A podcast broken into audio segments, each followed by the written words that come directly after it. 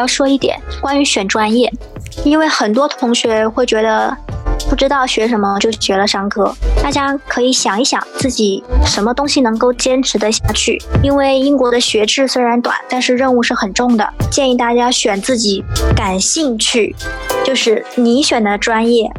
含着泪，跪着，你也要学下去。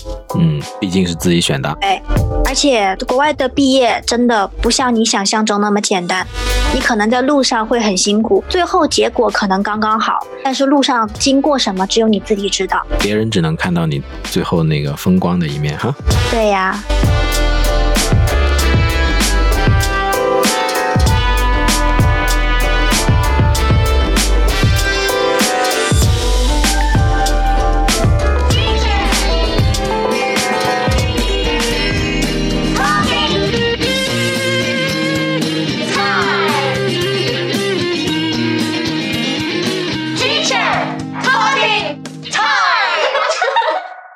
这里悄悄的问一下，Amy，嗯，管理学这个方向是你自己选的吗？是，是慎重考虑之后选的吧？它是我喜欢的，所以我就选它呀。有没有在学的过程当中，因为这么苦嘛，是有曾经有一些时候觉得天呐，我为什么要在这里这样子对我自己？有曾经怀疑过吗？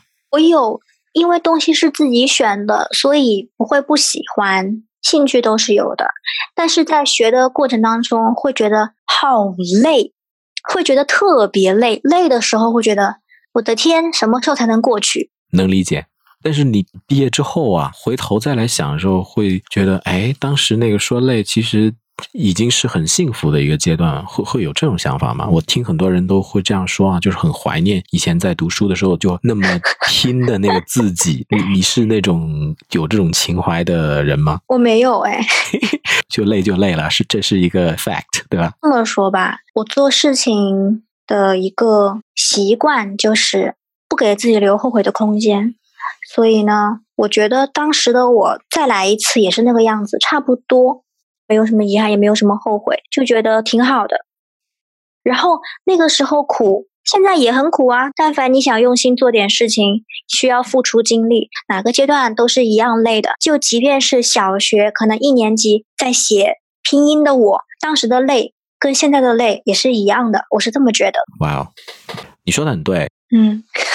本来呢，咱们这种就是轻松聊的这个播客节目呢，就是应该给大家打打鸡血啊，然后是吧，鼓动大家去留学这样子嘛。但是艾米老师的一番话呢，让我想起，其实这个人生历练吧，是一个持续的一个一个一个提高学习的过程。然后生活也不可能总是只有高兴的一面，对吧？生活在不同阶段有不同的要求嘛。对，大家都是。认认真真的过着日子喽。随着独立的这一面成长起来之后，思想也会更加成熟。对呀，大家大家有没有听过一句话叫“出国一年老三岁”？就是说啊，真的，我知我知道掉头发，但是啊，你知道掉头发，你不知道出国一年老三岁啊？没听说过，但是想想好像 OK。那大家就是说去留学的人嘛，你在留学。你会掌握做饭技能啊，是吧？特别重要，特别重要啊！对，你会学会了照顾自己，然后你知道在学习过程当当中，你再辛苦，你可能跟你的父母讲，他们也帮不上忙，是完全帮不上忙。有的时候你跟你同学讲，如果说他们自己也学业压力也很大的话，他们可能也没有办法帮得上忙，就是需要靠自己。成长起来，可能顶多只能跟你的那个室友啊，或者是好朋友一起做个饭，一起轻松一下。多么苦的一个留学生活呀！你现在苦吗？你的留学生活，你觉得？哎哎哎，这怎么反过来采访我了呢？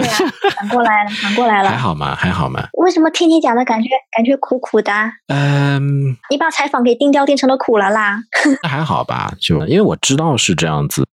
第一呢，就是可能娱乐不多呀；第二呢。你需要完成的任务，那个压力会大，这样子。其实从以前读书到现在工作之后再回来读书，其实已经习惯了吧？就是我现在呢，慢慢慢慢的形成一种心态或习惯。我记得就是以前我在广州学校的时候，咱们呃有一位领导，他就有一个比较信奉的一个说法，就是所有的事情只要你给他摆一个 deadline 就能完成。嗯，对，而且你要坚守这个 deadline，把尽量专业的一些思路放进去，也就是忘记那些你在压力啊，在情感方面一些可能需要去抱怨的事情，你比较理性的去分析一下这个事情。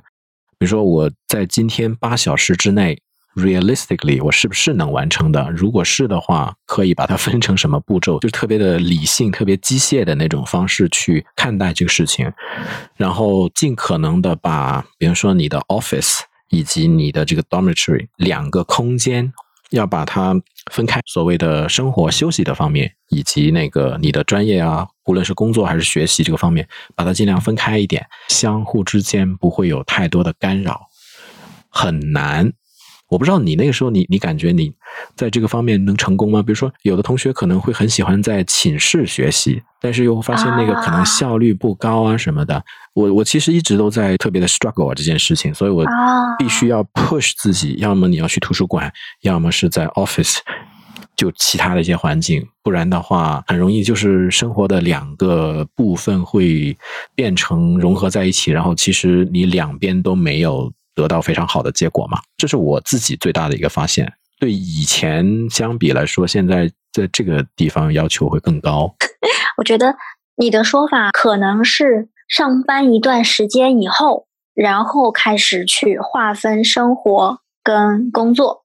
就比如说定地方去工作。空间只是其中的一个维度啦，对吧？其实更重要的可能是你自己要清楚，就是什么时候你要做什么事情，然后就像刚才说的那些 self discipline 那个事情嘛，什么时间该怎么怎么样，而不是有的时候可能时间过去了，然后你会发现，哎，刚才都干啥去了？这样子，时间倒回去，回到学生时代，可能对于学生们来讲，正在读书的同学们。嗯，可能不一定能够有意识用空间来划分学习跟玩乐。当然，可能有些同学已经习惯就去图书馆学习，那是有可能的。就是他其实是在利用这个资源，但是他自己没有意识到。冷静的或者说比较客观的来看，就是你去评判一下。那么多的事情，你能不能做得完？不可能真的像有的人说的那样子，每天就三个小时，或者是就不睡啦，那个不现实，对于大部分人来说。然后你能做多少事情，比较现实的一个安排呗，这样子。真的什么时间该怎么样去分配？因为我是不相信自己的。作为一个 human being，就如果没有一些外界的，或者说没有一些很条条框框的东西，很难有那么强大的一个自律性。嗯啊，这这是我我感受最深的一个地方。我感觉我我那个反向采访成功。